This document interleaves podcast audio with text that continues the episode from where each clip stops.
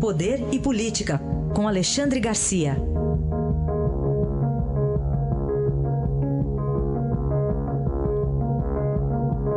Alexandre, bom dia. Bom dia, Raíssen. Bom, continuamos acompanhando essa triste né, tragédia lá de Brumadinho. A Vale está precisando contratar um marqueteiro, Alexandre? Pois é, eu vi aqui o anúncio de que vai contratar um marqueteiro. Aí eu fico me perguntando nesse momento, o que vai fazer o marqueteiro? Vai reerguer a barragem? Vai ressuscitar os mortos? Vai devolver o que as pessoas perderam com, com a lama que rolou da barragem? É uma coisa incrível. Parece que é, não se deu conta da realidade. Vai contratar marqueteiro para dizer que não, está tudo bem, nós, nós vamos fazer uma doação para cada família. Como assim doação? É doação, isso é um pequeno, pequena indenização.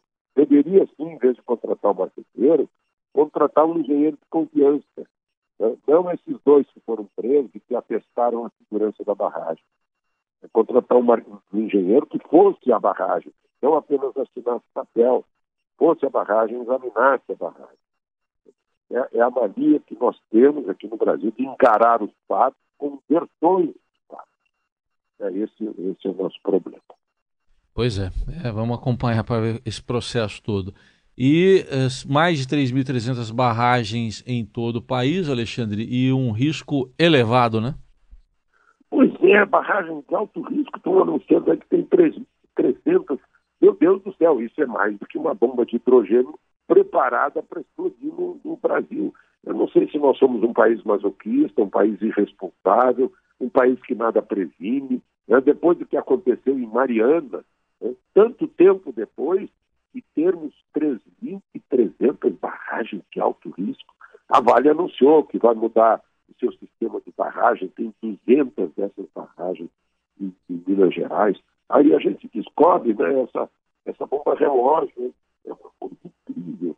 O, o, o país é, não liga, como eu, eu, tenho dito, não liga para suas tragédias, não aprende com seus erros, e aí vai erros todos os anos.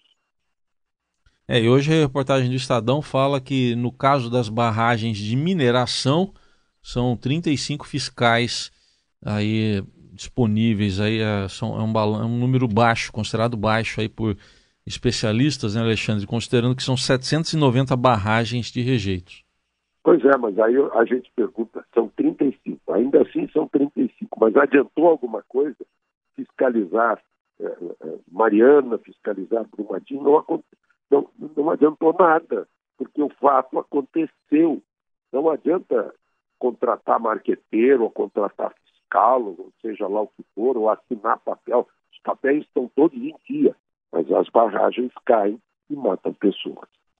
Muito bem. E durante a madrugada saiu uma decisão da, do Tribunal Regional Federal da Quarta Região, lá em Porto Alegre, negando um pedido do ex-presidente Lula que queria acompanhar o funeral do irmão, o Genival, o Vavá.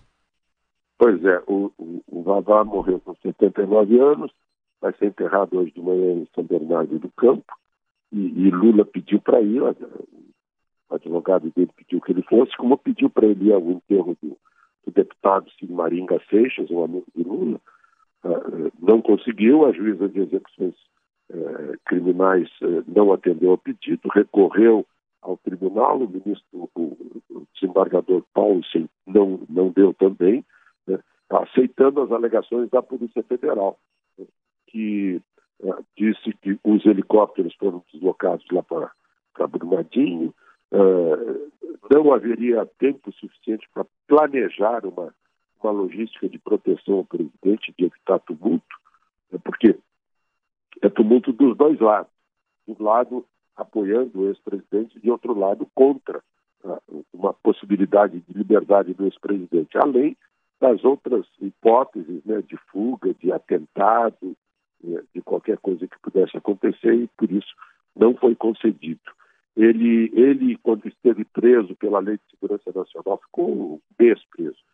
É, morreu a mãe dele, a dona Euridice, morreu com 65 anos, em 1980. E aí a Justiça Militar autorizou que ele fosse ao enterro. Só que na época ele não tinha notoriedade que tem, não era ex-presidente, não havia esse, essa, esse potencial de tumulto, e ele estava em São Bernardo, no mesmo lugar do velório, do enterro da mãe. É, foi, foi, mais, foi mais simples. Agora não. Agora evitou-se. Eu lembrei, é, é, quando vi essa alegação da Polícia Federal de que pode haver tumulto contra e a favor, foi o que me alegou o comandante de um voo em que eu estava sendo hostilizado lá por uma pessoa e ele é, pretendia expulsar a pessoa do avião. Eu pedi que não fizesse isso e depois fiquei sabendo por um amigo comandante que eu errei, porque podem é, é, pode se dividir o avião entre o, o, o sujeito que hostilizava e a pessoa que era hostilizada e causar um maior tumulto dentro de um avião que para a segurança. Essa foi a mesma alegação, a alegação principal da Polícia Federal, que houvesse tumultos e não houvesse é, é, gente suficiente para conter as, as duas, os dois lados, as duas partes. Enfim, que o Genival descanse em paz. Muito bem, aí está Alexandre Garcia, que volta amanhã ao Jornal Eldorado com mais análise política. Obrigado, até amanhã, Alexandre.